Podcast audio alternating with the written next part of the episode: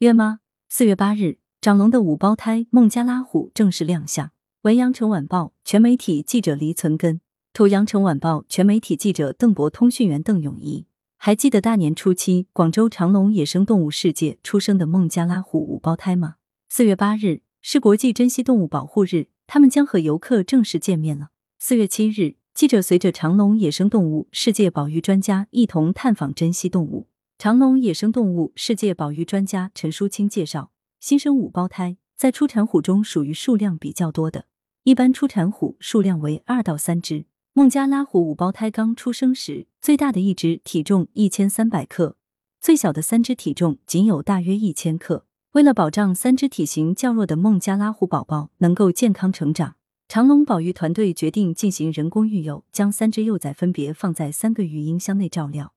有两名具有多年动物幼崽保育经验的保育员进行二十四小时看护养育。保育团队每隔三天对幼崽进行一次体检，技术掌握小老虎的生长指标。如今一个多月过去了，三只小虎体重已增至正常水平，目前已脱离育婴箱，进入喂食肉末阶段，会争取早日与兄弟姐妹们共同玩耍。据悉，目前长隆野生动物世界的珍稀动物萌宝甚多，除了孟加拉虎五胞胎。在拥有国内最大亚洲象种群的长隆亚洲象园，刚刚百日的象宝宝威风已经是走路带风。近日，长隆白犀牛维维也成功产子一头雄性幼崽，目前已经顺利吃上母乳，重量为六十六千克。长隆集团保育了包括白犀牛、黑犀牛、印度犀牛在内的国内最大犀牛种群，而且每年种群数量都有增长。据了解，我国是濒危动物分布大国。中国的濒危动物有一百二十多种，珍稀动物包括大家熟知的古朴国宝大熊猫、仰鼻蓝面金丝猴、雪域喋血、藏羚羊、水中大熊猫、中华鲟、虎啸深山、